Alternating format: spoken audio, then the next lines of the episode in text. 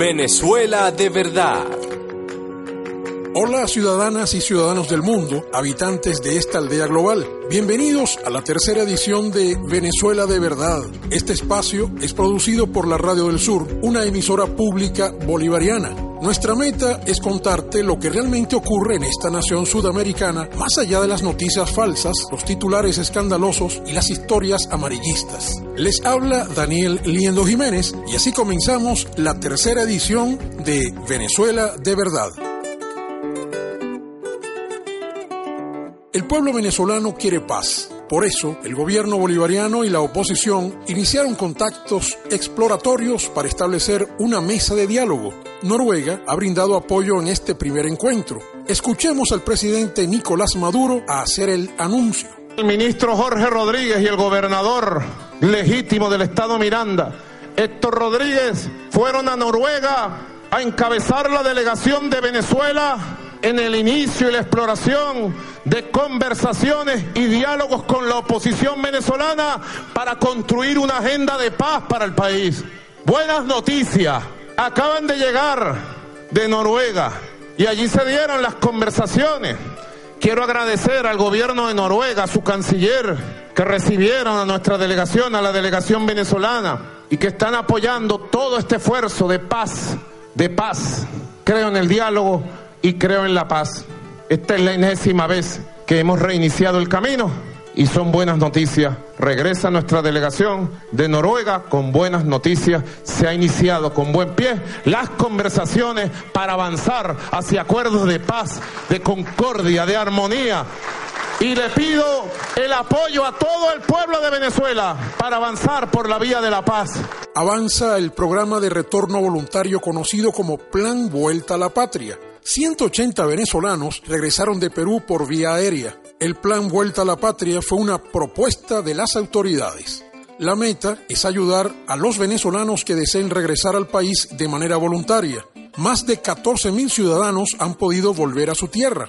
Además, hay más de 40.000 personas registradas esperando su turno. Todos los costos del regreso, el pasaje aéreo, el flete de aviones y el pago del combustible los cubre el Estado venezolano. La Asamblea Nacional Constituyente extiende su funcionamiento hasta finales del año 2020. Inicialmente este órgano plenipotenciario iba a sesionar por dos años, pero la coyuntura política y el asedio de Estados Unidos ha motivado a ampliar su vigencia. Antes de la elección a la constituyente, Venezuela vivió cuatro meses de violencia fascista. Luego de la elección, volvió la paz y la calma a las calles del país. Escuchemos al presidente de la constituyente, Diosdado Cabello, leyendo el decreto de ampliación resulta imprescindible dar continuidad al trabajo de patria que viene consolidando con eficiencia política y calidad revolucionaria la Asamblea Nacional Constituyente para solidificar la paz y nuestro sagrado derecho como Estado-nación libre de construir con paso propio un modelo participativo y protagónico que dote al pueblo siguiendo las máximas bolivarianas de la mayor suma de estabilidad política, seguridad social y felicidad posible. Decreta establecer la vigencia de funcionamiento de la Asamblea Nacional Constituyente, poder plenipotenciario de la nación y símbolo indeclinable de la voluntad democrática y soberana de nuestro pueblo, al menos hasta el día 31 de diciembre del año 2020. Aprobada absolutamente unánime hasta al menos el 31 de diciembre del año 2020 20. Este 20 de mayo se cumplió un año de la elección presidencial de Nicolás Maduro. En una marcha en Caracas, el mandatario le propuso a la oposición venezolana participar en unas elecciones parlamentarias adelantadas para destrabar el proceso político venezolano. Vamos a escucharlo. Yo le hago una propuesta hoy, 20 de mayo, a las oposiciones. Vamos a medirnos electoralmente. Vamos a hacer elecciones Vamos a legitimar la única institución que no se ha legitimado en los últimos cinco años. Vamos a elecciones adelantadas de la Asamblea Nacional para ver quién tiene al pueblo, quién tiene los votos, para ver quién gana. Asumimos el reto.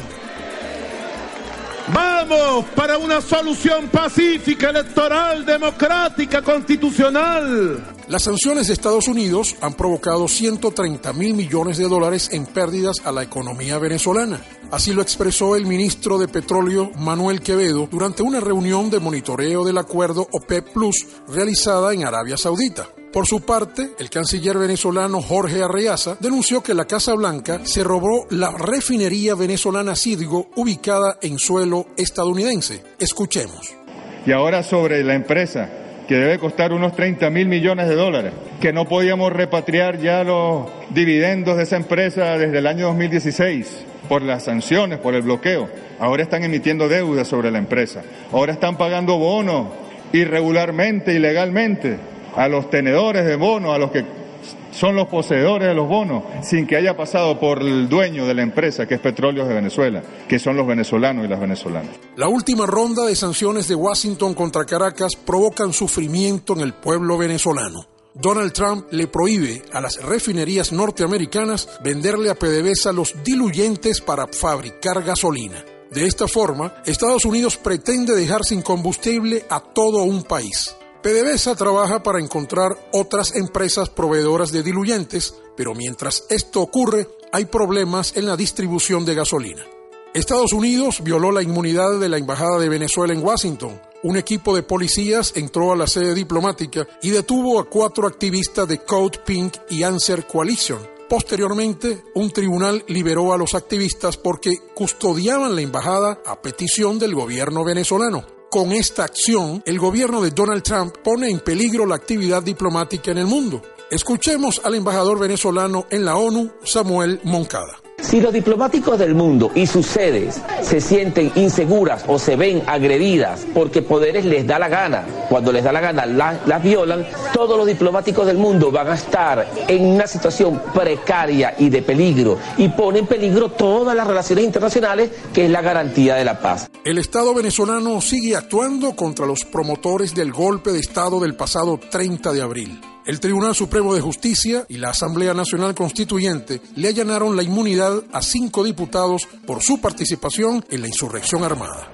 Avanzamos. En un año, Protección Civil redujo a la mitad las hectáreas consumidas en incendios forestales. Para reforzar este frente de batalla, van a incorporar a 10.000 bomberos forestales y 10.000 guardaparques.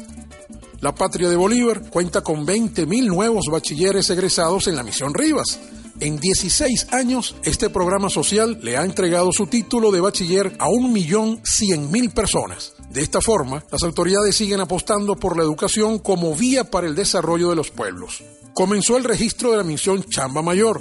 Este programa fue una propuesta de los colectivos de adultos mayores al Ejecutivo venezolano. El objetivo es captar a las personas jubiladas que deseen seguir aportando sus ideas y conocimientos e incluirlas en el proceso productivo del país. En las primeras jornadas se registraron más de 200.000 adultos mayores. Gracias por acompañarnos en esta edición de Venezuela de Verdad. Este espacio de la Radio del Sur hace un resumen semanal con las noticias más importantes de la nación bolivariana. En Venezuela estamos construyendo un mundo diferente al modelo capitalista neoliberal y depredador. Por eso somos objeto de una feroz campaña de desinformación y mentiras. Si quieres ayudarnos a difundir este espacio, compártelo en tus redes sociales con la etiqueta Venezuela de Verdad. También puedes enviárselo a los periodistas y medios de comunicación que conozcas. La Radio del Sur es una emisora pública venezolana. En la presidencia, Desiree Santos Amaral. En la gerencia general, Daimi Peña. En los controles técnicos, José Blanco. En la producción, guion y montaje, Jorge González. Y en los micrófonos les habló Daniel Liendo Jiménez. Venezuela de verdad